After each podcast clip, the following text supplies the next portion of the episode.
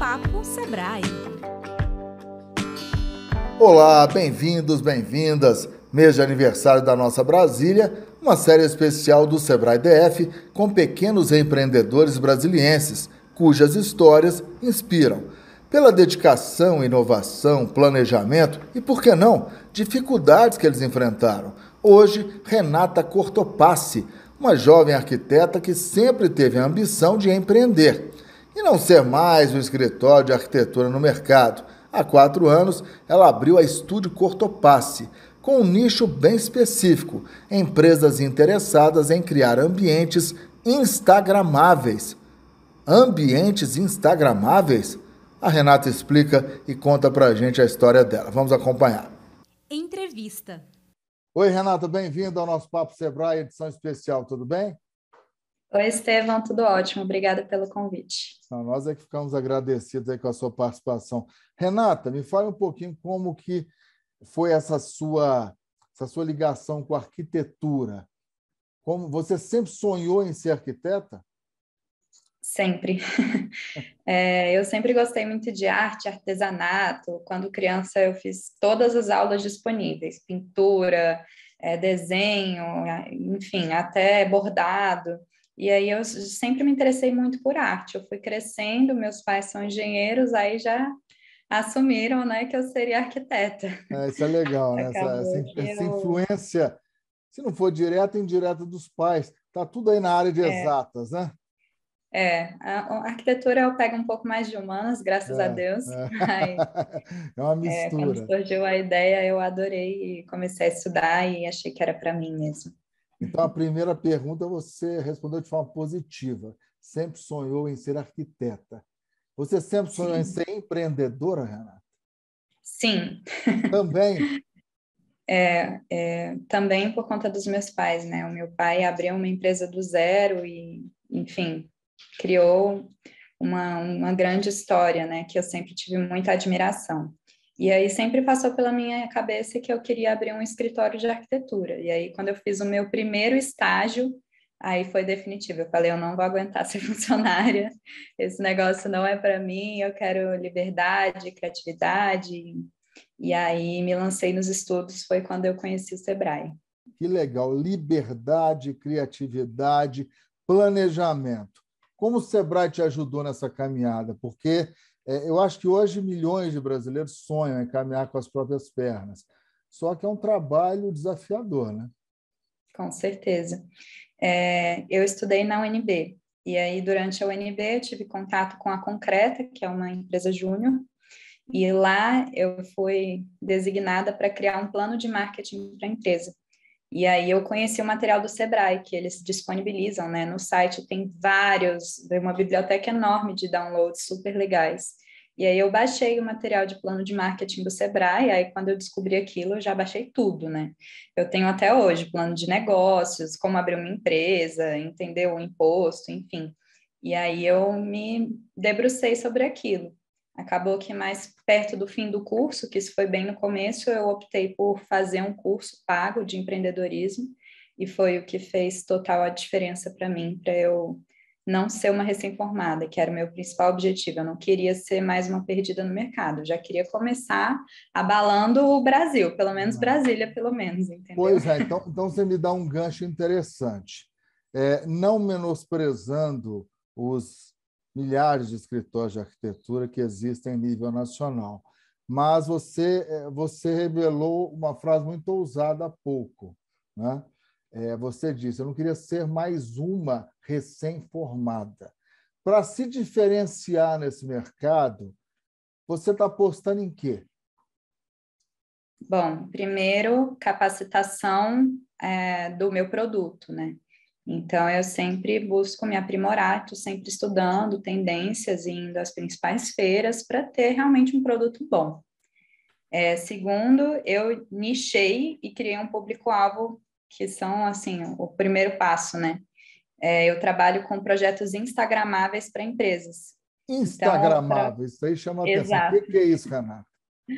São espaços que eles têm vários gatilhos, a gente proporciona uma experiência muito legal para o cliente para que ele queira divulgar aquele negócio, tirando fotos e postando nas redes.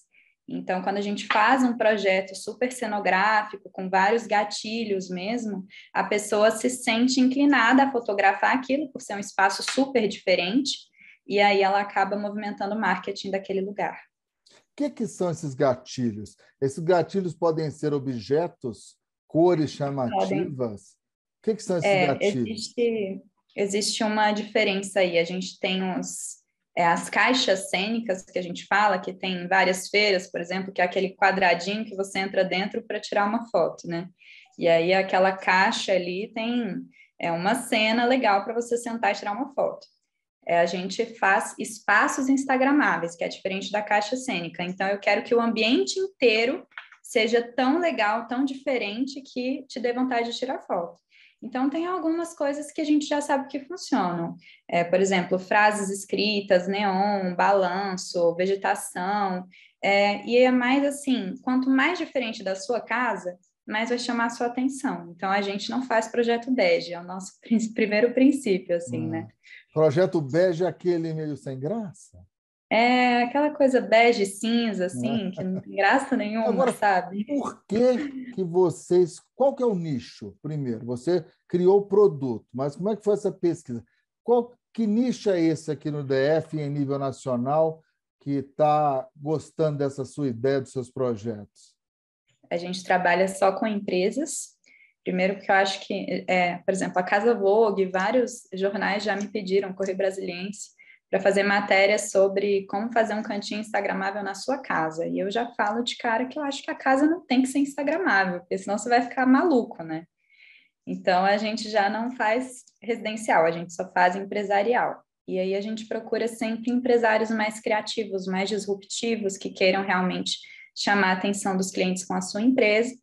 É, ou então escritórios, por exemplo, é, Sebrae mesmo, que queira fazer um espaço Google, um, um, espaço de relaxamento dos funcionários, apesar da empresa ser um pouco mais padronizada, que tenha espaço para isso também funciona muito bem.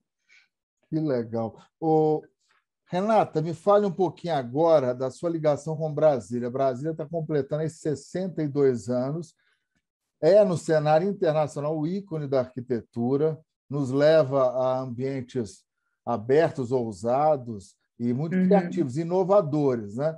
Isso te influenciou? Sim. Brasília te influenciou e te influencia até hoje? Com certeza. Antes de eu entrar na faculdade, o Niemeyer era o meu ídolo, assim, né? É, eu já, já queria ser o próximo, entendeu? Era meu meu sonho ali, ser o próximo Niemeyer. Acabou que eu não trabalho mais com arquitetura em si, a gente trabalha mais com reformas, mais interiores, né? Então, tenho essa diferença. Quando você vai construir uma casa do zero, você precisa de um arquiteto. Quando você vai reformar a sua casa, aí você pode contratar um arquiteto ou um designer de interiores. Então, a nossa parte, apesar de eu ser arquiteto, a gente trabalha mais com reformas do que construções. Então, eu acabei saindo um pouco da área do Niemeyer aí, mas foi uma pessoa que, por a gente estar na cidade dele, né, sempre foi um ídolo para mim. É, o detalhe é que você ambiciona sempre. E a ambição não é o lado pejorativo da ambição. Acho que todos nós temos que ser ambiciosos, na medida certa, uhum. com equilíbrio, até para nos movimentarmos em direção aos nossos desafios, né, Renata? Com certeza. Eu falo que quem não tem visão não vai chegar, porque se você não, não sabe onde você quer chegar, como é que você vai chegar, né? Então, se sonhar grande ou pequeno dá o mesmo trabalho, eu prefiro sonhar grande, que aí pelo menos tem chance de eu chegar lá. Fechamos com chave de ouro. Eu ia destacar quais as lições, mas acho que essa sua frase final, eu acho que, é, por mais simples que ela seja, ela é muito direta, né? Ela não precisa de explicações, né? Se a gente, se sonhar grande, sonhar pequeno, dá muito, muito trabalho, o mesmo trabalho, quase não sonhar uhum. grande, né? Renata, muito Exato. obrigado pela participação, é, grande lição. Você é jovem, tem todo o caminho pela frente. Eu acho que é uma das imagens, uma das histórias que inspiram a nossa capital federal. Parabéns pelo trabalho. Obrigada, Estevão. Até mais. Legal, né? A próxima história também vai mexer com você. Aninho Irachande, um indiano que já virou candango e, ao lado da esposa, abriu a cervejaria Dona Maria, com sabor do cerrado. É o nosso próximo episódio.